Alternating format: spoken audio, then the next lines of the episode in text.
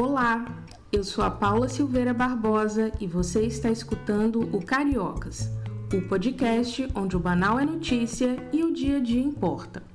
O episódio dessa semana encerra a primeira temporada do Cariocas.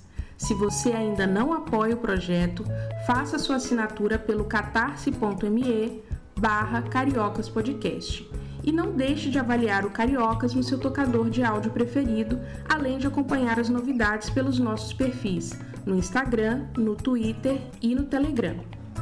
A primeira temporada do Cariocas encerra com o tema da educação. Para pensar o panorama dessa área e os desafios de 2023, conversei com Cláudia Costa, Cláudia é doutora em Administração Pública pela Fundação Getúlio Vargas, onde também é professora e diretora do Centro de Políticas Educacionais. Ela já atuou no Banco Mundial como diretora de educação e entre 2009 e 2014 foi secretária municipal de educação do Rio. Nesse período, as escolas da cidade tiveram um aumento de 22% nas notas do IDEB, o Índice de Desenvolvimento da Educação Básica. Cláudia, seja bem-vinda. Eu queria agradecer primeiro a sua disponibilidade para estar aqui no Cariocas.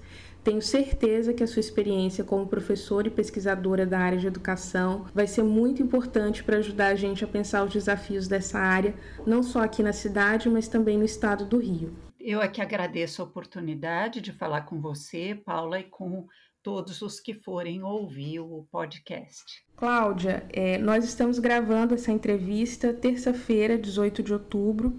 Quando nós marcamos, é, a gente não sabia o que vinha por aí, mas exatamente nessa data é o dia em que vários movimentos sociais ligados à educação estão indo às ruas contra o corte de 2,4 bilhões de reais no orçamento das universidades, dos institutos federais, que foi anunciado pelo executivo. É, e até por isso acho que não dá para começar a entrevista por outro tema. Considerando o número de universidades que nós temos aqui no Rio e as dificuldades impostas pelo pós-pandemia, como você avalia o impacto desses cortes? Olha, Paula, uh, me deixa muito triste, porque eu acompanho vários países, eu fui diretora global de educação do Banco Mundial, então acompanhei os sistemas educacionais de muitos países. Uh, e ao observar o que ocorreu com esses países durante a pandemia, que medidas eles adotaram, uh, me parece que nós estamos na contramão. No seguinte sentido, a maioria dos países que têm bons sistemas uh, olhou para a crise educacional como uma oportunidade de investir mais em educação, uh, porque, de fato, a crise demandava uma ação enérgica. Porque, e eles estão acostumados a olhar para a educação e para a ciência e tecnologia como um fator de desenvolvimento. Aparentemente, não foi esse o olhar que nós tivemos aqui no Brasil, uh, não só as verbas da União foram cortadas uh, no período da pandemia e nesse uh, difícil pós-pandemia em que nós precisamos recompor as aprendizagens que foram perdidas uh, e, e, e, de fato, se equipar para essa nova fase de desenvolvimento que a gente espera que seja uma, um desenvolvimento mais inclusivo, mas houve cortes expressivos na União nos estados e em muitos municípios. Então eu fico triste. No caso especificamente das universidades federais uh, e algumas estaduais, é importante lembrar que 90% da pesquisa científica no Brasil é feita por universidades públicas, especialmente as federais e algumas estaduais. Então, é, é como se nós tivéssemos condenando as futuras gerações a, a, uma vida muito mais desafiadora e precária do que nós mesmos já, já temos. Fiquei muito triste com esses cortes. Houve cortes também no ano passado e bloqueios, e agora corte para 2023 é particularmente cruel. Já que a gente falou do pós-pandemia, eu queria trazer para nossa conversa o resultado do IDEB, o Índice de Desenvolvimento da Educação Básica. No último ano, o Rio de Janeiro teve o pior resultado da região Sudeste. Na sua visão, o quanto esse resultado reflete o impacto da pandemia na educação e o quanto ele se relaciona a desafios antigos que a rede estadual de ensino já vinha enfrentando? É curioso olhar para os resultados do IDEB de 2021, porque eles não são comparáveis com períodos anteriores, eles são comparáveis entre estados, e você corretamente trouxe o dado de que é o pior IDEB na região sudeste. Ah, mas ele traz uma aparência de melhoria ah, que não faz sentido, e vou explicar por quê. Quando o IDEB foi, quando o SAEB, né, que é a, a prova que é feita a cada dois anos e que gera o IDEB, foi realizada, uh, muitas redes estavam com rodízio de alunos, ou seja, uh, os alunos, uh, para não ter salas lotadas, se optou por revezar os alunos, então nem todos estavam em sala. E, e o dia da prova, embora tenham pedido que todos viessem, aqueles que tinham um pouco mais de dificuldades seja porque estão em situação de vulnerabilidade, seja porque alguns deles até acabaram sendo, infelizmente, alocados para trabalho infantil ou, juvenil. Aconteceu, aconteceram situações trágicas durante o período da pandemia. Então, essa prova foi feita durante um período pandêmico, uh, já com os professores vacinados, mas durante um período pandêmico, e isso trouxe algumas consequências. Uma das consequências que trouxe foi a baixa participação dos alunos, o que não na prova, o que não permite comparar com 2019, por exemplo, porque uh, com menos pessoas participando, especialmente no ensino médio uh, e no segundo ano do ensino fundamental, a gente fica com um dado mais frágil. Uh, além disso, houve uma orientação, a meu ver, correta, de se evitar reprovação, porque senão nós estaríamos penalizando justamente os mais vulneráveis, que foram aqueles que não tinham conectividade, então não puderam participar das atividades à distância, não tinham equipamentos, eh, já tinha uma certa distorção idade série grande, né, que para quem é da área de educação entende que se trata de quem tem dois anos ou mais da idade correta para a série, que são aqueles em mais alto risco de abandono escolar. Então, houve uma orientação para que se evitassem reprovações. Então, o que aconteceu com o IDEB de 2021, no estado do Rio, por exemplo, é que ele melhorou mas ele melhorou somente pelo dado de taxa de aprovação. Os dados de aprendizagem em 2021 pioraram em relação a 2019. E pioraram num contexto em que o patamar já não era bom. Né? Então, uh, e, e é importante lembrar que o estado do Rio é o segundo PIB do país. Então, uh, imaginar que o segundo PIB do país como estado tenha um desempenho no ensino médio uh, frágil é muito triste, é muito triste. Então, uh, esse cuidado só que eu tomaria com o IDEB de 2021.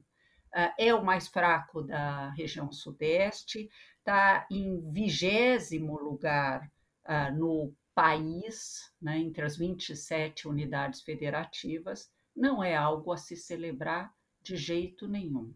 E, infelizmente, isso coincide com o fato de que o estado do Rio teve um grande número de secretários de educação num, praticamente no mesmo governo, né? porque o, o Witzel e depois o, o Cláudio Castro, mas acho que, se não me engano, foram quatro secretários de educação. É muita coisa, é muita descontinuidade. Eu fico eu, eu, realmente acho muito triste. Cláudia, é, levando em consideração esses resultados ruins que a gente já comentou, preciso trazer mais um número, né, mais um dado que não é muito animador, uh, que tem a ver com o monitoramento da evasão escolar. Recentemente, é, uma auditoria do Tribunal de Contas foi divulgada, mostrando que boa parte é, da, das escolas da rede de ensino pública não fazem a busca ativa de forma satisfatória. Pensando em 2023, que a gente já vem aí com o déficit acumulado de dois anos de pandemia, com problemas que ainda não foram resolvidos, é, eu queria saber o que, que a gente pode esperar e o que, que a gente pode fazer, seja no âmbito da gestão em educação, seja como sociedade civil, para tentar combater, ou pelo menos amenizar, o problema da evasão escolar. Bom, Paula, a primeira questão que a gente precisa se fazer é por que, que um jovem abandona a escola, sendo que concluir o ensino médio significa ah, perspectivas de futuro muito melhores. Inclusive, algumas pesquisas do Banco Mundial, por exemplo, mostram que um jovem que conclui o ensino médio terá uma renda do trabalho muito superior ao que não conclui. Uh, então, por que, que um jovem abandona a escola? Um dos motivos, evidentemente, é ah, o fato de que a crise da Covid foi acompanhada de uma crise econômica, então há uma pressão, especialmente se esse jovem já é mais velho do que a idade correta para a série, de seus pais para que ele contribua com a renda familiar. E ele, quando faz isso, ele adquire um certo prestígio ou status na família. Então, é muito tentador para esse jovem partir para o trabalho precarizado uh, e abandonar os estudos. Mas há outro motivo que também leva ao, à evasão escolar, que é a falta de engajamento com os estudos. Depois de dois anos afastado dos estudos, uh, aprendendo em casa, mas sem conectividade, sem equipamento ou com conectividade assistemática, as chances desse jovem se desinteressar pelos seus estudos aumentam. Nesse sentido, a busca ativa é importante, mas tem razão o Tribunal de Contas quando mostra que não basta simplesmente ir lá e falar volte para a escola há duas ações importantes que precisam acompanhar essa busca ativa e a Unicef teve um papel protagonista muito importante em orientar estados, alguns estados nessa busca ativa. Eu queria destacar aqui, por exemplo, o caso do Espírito Santo, que evidentemente é um estado menor do que o estado do Rio, Uh, mas que fez um trabalho muito bem feito, que é de convencer as famílias que esse jovem terá um futuro melhor, é, ampliar ao mesmo tempo o número de escolas em tempo integral, com uma proposta inovadora, com professores alocados a uma única escola, que conhecem o nome de cada aluno de cor, com tempo para uma interação melhor com esse aluno em ambiente escolar. Então, a busca ativa dos alunos é importante e também é importante que a escola receba esses alunos de braços abertos. Infelizmente, talvez até de forma inconsciente, muitas escolas deixam muito claro para alunos que estão desengajados do processo de ensino que eles não são bem-vindos no ambiente escolar. Então, há que se ter uma busca ativa complementada por uma atitude acolhedora a esses jovens e não, não, não vamos nos enganar. Não quer dizer simplesmente fazer festinha para esses jovens. É, a, a, os, todo ser humano gosta de aprender. Ele precisa sentir, esse jovem, que ele está aprendendo, que ele não está simplesmente sendo um vaso receptor de uma abordagem conteudista, que ele de fato está aprendendo a pensar historicamente, pensar matematicamente, pensar cientificamente, que ele está crescendo como ser humano nesse processo. E nesse sentido, a volta uh, nesse pós-pandemia é uma oportunidade para a própria educação se repensar, ela ser mais significativa, ela fomentar uma educação que ensine a aprender a aprender e aprender a pensar. Cláudia, é, fiquei pensando enquanto você falava sobre a questão da falta de acolhimento aos estudantes que não estão tendo bom desempenho, que é, essa, essa penalidade que se aplica acaba recaindo sobre pessoas que podem ser as que estão tendo mais dificuldades, porque de onde saem as possíveis razões para esses jovens não estarem tão engajados na escola? a gente sabe que infelizmente muitos adolescentes precisam trabalhar para ajudar em casa. E isso é uma realidade ainda, mesmo nos grandes centros. Então, de certa forma, a gente está penalizando o estudante pelo desempenho ruim e também desprezando a realidade na qual ele está inserido, que é a realidade que atinge boa parte do país. É, uh, e, e é por isso, por essas questões, que esse diálogo com as famílias é importante e também a criação de alguns sistemas de incentivo.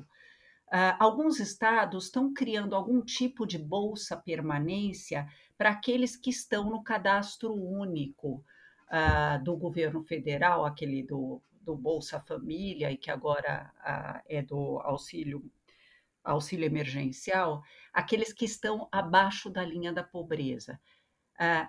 não há um investimento melhor que o de deixar esses jovens aprendendo ah, é, é, enganoso achar que ele trabalhando, ah, ele então contribui com a família e pronto, o problema vai estar resolvido.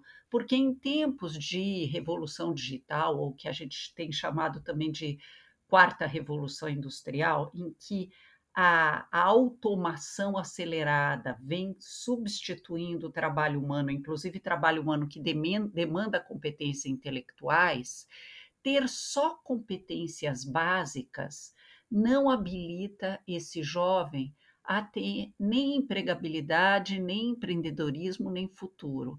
Então, é importante que esse jovem tenha o seu direito de concluir o ensino médio, como foi estabelecido pela Constituição, uh, respeitado, mas também por, não é só uma questão jurídica, é uma questão de uh, construção de futuro para o indivíduo e para o país. A produtividade do trabalho no Brasil é muito baixa e está estagnada há muitos anos.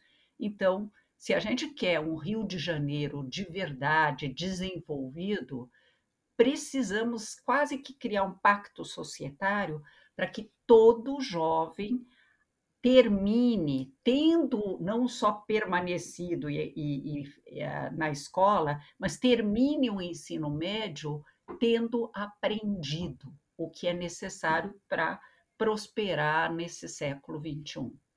Cláudia, mudando um pouquinho o tema da nossa conversa, eu queria falar com você sobre a questão do quadro de profissionais de educação aqui do Estado. É, o Rio de Janeiro está é, tá comprometido com o acordo de recuperação fiscal com a União e o governador, que inclusive foi reeleito, Cláudio Castro, tem dito que, pelos limites impostos por esse acordo, a gente não tem é, espaço para conceder reajuste aos professores nem para chegar ao piso nacional, pelo menos por enquanto. E ele também tem dito que isso impede que a gente é, amplie o número de profissionais é, no quadro da Secretaria de Educação. E isso traz alguns problemas, como os que você já mencionou anteriormente, é, relacionados é, ao problema de termos uh, professores com vários empregos, então eles não conseguem ficar vinculados a uma única escola. E aí eu te pergunto, você concorda com essa avaliação de que de fato nada pode ser feito? A gente realmente precisa esperar que haja é, esse espaço fiscal, é, ou existe alguma alternativa para mudar a situação é, relacionada ao déficit de, de profissionais no quadro de funcionários da Secretaria de Educação? Olha, eu acho muito importante manter as finanças em dia, não, não, não vou negar essa, essa questão. Mas há outras coisas que podem ser feitas. Primeiro, a educação não deveria ser ah, colocada sob pressão por um teto de gastos. Educação é a construção de futuro, ah, e se nós não colocarmos ela fora desse, de, desse eventual teto, ah, educação a curto prazo não dá votos, né? porque não é, não inaugura, a, a gente não inaugura, para fazer uma metáfora, o aprendizado, né? e, e políticos normalmente gostam de inaugurar obras. É importante construir escolas, escolas eventualmente poderão ser inauguradas, mas escolas vazias, escolas sem professores, não aumentam a aprendizagem, não constroem o futuro. Então, uh, eu, eu acho fundamental que se contrate mais professores, e não há só um déficit em geral, existem alguns déficits de professores que são nacionais, porque poucos professores estão se formando em algumas áreas específicas, como, por exemplo, química, para dar um exemplo que afeta o ensino médio de uma maneira bastante importante. Além disso, é importante lembrar que nós vivemos em transição demográfica. Então, a menos jovens entrando no Fundamental 2 hoje do que há 15 anos atrás. E isso cria uma oportunidade para a gente alocar melhor esses professores, evitar de ceder professores, como se faz muito, para as assembleias, para a Assembleia Legislativa, uh, para as câmaras de vereadores, uh, para os tribunais, e colocar professor como uma profissão complexa de verdade que precisa ser reconhecida, inclusive do ponto de vista salarial e evitar a fragmentação de contratos. Eu volto a falar da escola em tempo integral, porque essa mesma crise fiscal uh, que está sendo vivida aqui foi vivida e é vivida em Pernambuco, que conseguiu colocar progressivamente, ao longo do tempo, todas as suas escolas de ensino médio em tempo integral. A Paraíba, um estado bem mais pobre que o Rio de Janeiro, conseguiu fazer praticamente o mesmo. São Paulo quintuplicou o número de escolas em tempo integral. Não é possível que o estado do Rio tenha que ter escolas à noite em prédios de escolas municipais, com uh, um público muito diminuto, mas tendo que ter uh, aulas à noite, porque não construiu ao longo do tempo escolas suficientes, e com falta de professores eu muitas vezes ficava pensando se os políticos poriam seus filhos numa escola em que segunda-feira não tem professor de matemática, terça não tem de português, não tem de química na quarta e assim por diante. Não pode ter falta de professores. E eu tenho certeza que se a gente priorizar a educação, isso pode ser corrigido, talvez não no primeiro dia de governo, mas em poucos meses, colocando isso como prioridade, cortando outros gastos, se pode reconstruir a educação do Rio. Eu queria só lembrar que no ranking do IDEB, o Rio hoje está lá no fim, mas já foi, a rede estadual já foi quinto lugar no país. Como é que o Rio se perdeu, se atrapalhou? Uma das causas é, evidentemente, falta de professores e professores que se sentem desmotivados. Nós temos que mudar isso. Cláudia, aproveitando que você falou a respeito da falta de professores sendo formados em determinadas áreas e do impacto que isso tem, por exemplo, no ensino médio, eu queria perguntar para você é, a respeito das perspectivas sobre a implementação do novo ensino médio em 2023. Como que está esse cenário? Bom, então vamos falar um pouco do ensino médio. Há muitos anos que o Brasil vinha tentando construir um novo ensino médio, porque há, um consenso hoje entre os especialistas que não faz sentido 13 matérias exprimidas em quatro horas de aula.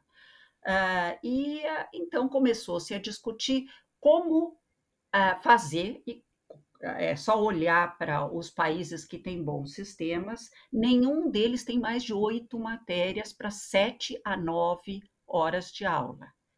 Né? Eu lembro quando o Edgar Morin fez um escândalo, porque na França, pasmem, tinha oito matérias para sete horas de aula, ele achou isso a fragmentação absoluta dos saberes.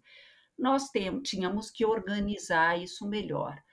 Uh, essa, essa organização começou uh, inicialmente por meio do Enem, agrupando em algumas áreas de conhecimento, até que saiu o novo ensino médio.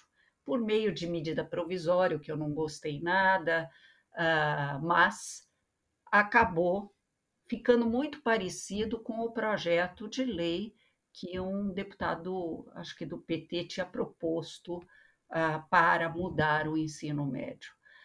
Isso ele começou a ser implementado em plena pandemia e com recursos talvez bastante insuficientes, mas começou. Já os 20, as 27 unidades federativas, os 26 estados e o Distrito Federal, aprovaram os seus currículos ou referenciais curriculares estaduais de ensino médio já dentro da nova lei e já começou a implementação em todos os estados. Essa implementação não vai ser nada fácil, ela é extremamente desafiadora. Uh, mas ela vai ao encontro de uma pesquisa recente que o Datafolha fez com os jovens, que disseram claramente, em um percentual de mais de 80%, que eles querem ter áreas de aprofundamento como existe nos outros países ou seja, itinerários formativos uh, alternativos e que o jovem escolhe. Ele é exposto inicialmente a todas as disciplinas e depois ele escolhe um itinerário formativo. Nós vamos ter que agora colocar esse ensino médio em prática por um tempinho mais, para que a gente perceba o que precisa ser aperfeiçoado. Ah, como o Paulo Freire fala, é, é no diálogo entre teoria e prática que as coisas acontecem, que a gente consegue descobrir o que, que não funcionou bem, o que funcionou bem, quais são os desafios logísticos que nós conseguimos superar e quais nós não conseguimos. O que não pode é voltar a imaginar que nós vamos ter um ensino médio com quatro horas e meia de aula e e 13 matérias exprimidas, e aí o jovem aprende um verniz de cada área e não aprende, como eu disse há pouco, a pensar historicamente, a pensar cientificamente, a pensar matematicamente, a saber se expressar por escrito e assim por diante. Nós precisamos aperfeiçoar o ensino médio tal qual ele foi ah, aprovado em choque com a prática, vendo o que funcionou e o que não funcionou. Então, 2023 vai ser um ano muito importante nesse sentido. Chegamos ao fim da primeira parte dessa entrevista. Lembre-se que você pode apoiar o Cariocas não só pelo Catarse, mas também se tornando ouvinte pela Aurelo, a plataforma que remunera os podcasters a cada play.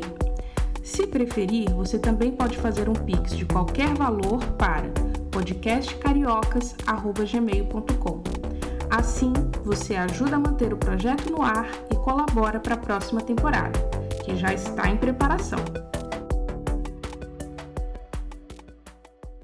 Cláudia, eu quero começar o segundo bloco perguntando como você se interessou pela área da educação. Teve algum fato na sua vida que foi determinante para você se decidir pela dedicação a essa área durante toda a sua trajetória? Bom, eu comecei a minha vida como professora de educação básica. E era isso que eu sonhava da minha vida naquela época. Isso era no, no ensino médio que se, que se fazia.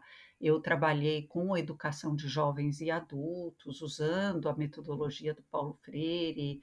Uh, eu conheci o Paulo Freire e, e, eu tinha uma conexão forte com isso. Ocorre que quando eu fui, no ano que eu ia prestar o vestibular, ou, ou no fim do ano anterior, o, eu, meu irmão mais velho faleceu. Meu pai era um pequeno empresário e estava preparando o meu irmão para sucedê-lo. E aí eu ia prestar pedagogia né, naquele, naquele ano, e meu pai veio me pedir para eu fazer administração para poder depois sucedê-lo, porque meu irmão tinha morrido. Ele me pediu isso três dias depois que meu irmão tinha falecido o que fez o nosso diálogo ser bastante delicado, porque eu não ia magoar um pai que tinha acabado de perder o seu filho. E não, eu não tinha nenhum interesse naquela época por administração, ao contrário, eu achava, dentro da minha visão da época, que isso era coisa de, entre aspas, burguês. Uh, mas eu também não queria magoar meu pai. E eu pedi uns dias para pensar, e nesse meio tempo eu descobri que existia um curso de administração pública na Fundação Getúlio Vargas de São Paulo, que é onde eu moro.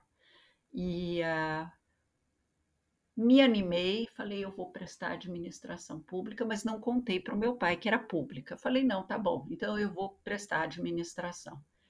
Prestei e, e fui admitida, e era um curso ah, fabuloso. Eu tive professores, porque naquela época, eu tenho já 66 anos, então naquela época os professores da USP houve uma demissões em massa e a Fundação Getúlio Vargas de São Paulo admitiu muitos dos melhores talentos da USP em sociologia, em direito, Uh, e, e, foi muito interessante o curso que eu fiz e eu cheguei à conclusão que eu então eu vou vou estudar na, lá e vou pensar para um caminho para retornar para a educação. Uh, tive um caminho meio complicado até voltar para a educação. Uh, trabalhei, fui, morei um ano na África, em Angola, né, no, no auge da guerra civil lá em Angola, trabalhando nessa época com administração pública. Quando, no começo do, dos, no finzinho dos anos 90, melhor dizendo, eu comecei a buscar um caminho para voltar para a educação, acabei virando por muitos caminhos ministra da Administração Federal e Reforma do Estado, no governo Fernando Henrique Cardoso, e a partir daí eu me interessei muito pela, pela avaliação educacional, acompanhei a criação do SAEB, o que aconteceu no MEC, uh, e fui convidada a ir para Washington, para o Banco Mundial, onde lá pude acompanhar mais de perto a, participação do Brasil no PISA, o começo do PISA, que é um teste internacional de qualidade da educação organizada pelo OCDE, e a participação do Brasil no PISA, e o PISA tirou, o Brasil tirou o último lugar no PISA. Uh, e aí fiquei assim determinada de voltar ao Brasil assim que eu pudesse para pensar no meu retorno à educação. Ao voltar para o Brasil, eu acabei indo para a Secretaria de Cultura do Estado de São Paulo, fiquei como secretária, que eu enxergava como um caminho para voltar para a educação. Uh, voltei, acabei, depois de dois anos na cultura, eu acabei indo para ser presidente da Fundação Vitor Tivita, que era voltada a uma organização mantida pela Gerdau e pela Abril, para melhorar a qualidade da, da educação pública e eh, voltada sobretudo a professores, né? Ela tinha aquela a revista Nova Escola. E foi de lá que eu acabei indo, depois de um estágio rápido lá no Canadá, para, para educação, ser secretária de educação do Rio de Janeiro, onde eu fiquei por cinco anos e de lá que eu fui ser diretora global de educação do Banco Mundial. Uh, eu a educação hoje é a minha vida, é o que me dá sentido de propósito. É muito bom voltar. Eu fui professora universitária esse tempo todo, mas foi muito bom voltar a lidar com educação básica e ensino superior, porque lá no Banco Mundial eu lidei muito com ensino superior também. Me faz muito bem, é o que me dá sentido de vida. Cláudia, é muito bonito escutar você falando sobre a sua trajetória, sobre a sua insistência em voltar para a área que te moveu desde sempre, desde a juventude. E aí eu tenho uma pergunta um pouco provocativa, né? Porque a gente falou sobre a quantidade de desafios que nós temos não só aqui no estado do Rio, mas também no país. Falamos de índices muito ruins e diante dessa realidade tão desafiadora, eu queria saber de você o que é que te motiva a seguir trabalhando na área da educação. Olha, eu sou ah, obcecada com a questão da equidade. Como é que a gente olha para as crianças, né? Aliás, eu esqueci de falar, eu sou obcecada por duas coisas: equidade e crianças. Como é que a gente olha para o direito de todas as crianças e adolescentes, de, o direito de aprender? Porque é fácil pensar no direito de estar na escola. Sim, o Brasil, apesar de ter chegado muito atrasado nessa busca de universalização do acesso à educação, o Brasil conseguiu, na primeira década de, do século XXI, universalizar o acesso ao ensino fundamental. Ainda não conseguimos universalizar o acesso ao ensino médio, mas temos avançado nisso. O grande desafio é como é que eu torno de fato a educação aquilo que ela promete ser, ou seja, uma alavanca de construção de uma sociedade mais coesa que gere oportunidades para todos. Porque muitas vezes, Paula, a gente usa um discurso progressista para justificar a exclusão. Por exemplo, quando a gente ah, fala que não, ah, a universidade ah, tem que ser só para aqueles que realmente estão preparados, ou só vamos ter acesso aos mais pobres à universidade quando tivermos as condições ideais. Não, a gente tem que construir. Quer dizer, uma das coisas inteligentes que o Brasil fez foi a a política de cotas. Não é, não cabe a cada universidade como coloca, como existe, por exemplo, em alguns países europeus ou, na, ou nos Estados Unidos. A, a universidade tem que construir uma política de diversidade e ela tem liberdade de dizer eu vou aceitar esse, não vou aceitar aquele. Se de fato as universidades são públicas e gratuitas, eu tenho que garantir que diferentes segmentos da população tenham acesso a elas. E enquanto a gente não tiver uma educação básica de muita qualidade, eu não vou falar, ah, bom, eu não vou fazer cotas, porque a educação não é, isso é responsabilidade da educação básica melhorar até lá, eu só aceito quem está plenamente preparado. Uh, então, eu, eu sou muito preocupada com construir uma sociedade que gere oportunidades iguais para todos. Isso quer dizer melhorar a educação básica, quer dizer investir em educação infantil, uh, e uma educação infantil que nivele as diferenças de origem socioeconômica no desempenho escolar futuro. Uh, isso quer dizer também uma educação em que a aprendizagem esteja no centro e a criança esteja no centro. A finalidade das políticas públicas não é atender a seus atores. A, a finalidade da política pública é atender a população da faixa etária correspondente. Para isso é que eu atendo os seus os profissionais que nela atuam mas não é finalidade da política de saúde atender os médicos, ou da de cultura atender os artistas, ou da de educação atender os professores. Os professores merecem ser reconhecidos, valorizados salarialmente e profissionalmente, porque eles impactam a aprendizagem das crianças, e não o contrário. Eu acho que eu, eu queria falar só mais uma coisa. Eu tenho um defeito de formação, que eu sou uma pessoa otimista. Estamos vivendo, estamos vivendo tempos sombrios e espero que esses tempos sombrios possam desaparecer progressivamente. E é esse otimismo que me faz avançar, não deixar de, de brigar por uma sociedade mais coesa e mais justa. E é isso que me, dá, me faz levantar da cama cada manhã, em condições às vezes desafiadoras, para tentar fazer com que todas as crianças tenham acesso a uma educação de qualidade, ajustada para suas necessidades, mas de com altas expectativas de aprendizagem para todos. Cláudia, enquanto você estava falando, é, fazendo esse último comentário, eu lembrei da entrevista que eu fiz com Daniel Irata, que é do coletivo Geni, o grupo de pesquisa de segurança pública da UF, que estuda essa questão aqui no estado. E uma das coisas que a gente falou foi sobre a questão da esperança como única alternativa. A gente não tem muito para onde correr, seja na área da segurança pública, seja na área da educação.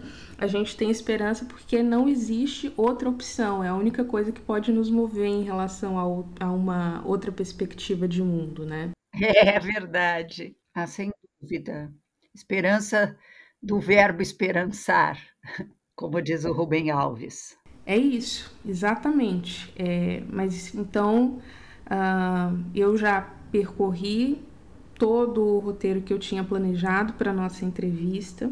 Então, se você não tiver mais nada a acrescentar, eu quero te agradecer muito e deixar o espaço aberto para você voltar em outras oportunidades quando for possível, porque foi muito bom falar com você, foi muito bom aprender com você.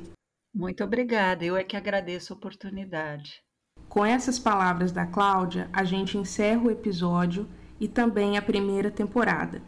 Espero que essa seja só uma de muitas. Enquanto a próxima não vem, eu peço para vocês seguirem o Cariocas nas redes, deixarem avaliações e comentários sobre os episódios. Enviem críticas e sugestões para a próxima temporada, porque o espaço está sempre aberto e fiquem de olho nas mídias para não perderem a data do nosso retorno. Não sei vocês, mas eu já estou ansiosa. Então, até lá! Com produção e roteiro de Paula Silveira Barbosa, edição de áudio de Isabô Saldanha e identidade visual de Thaís Esmeraldo, esse foi o Cariocas.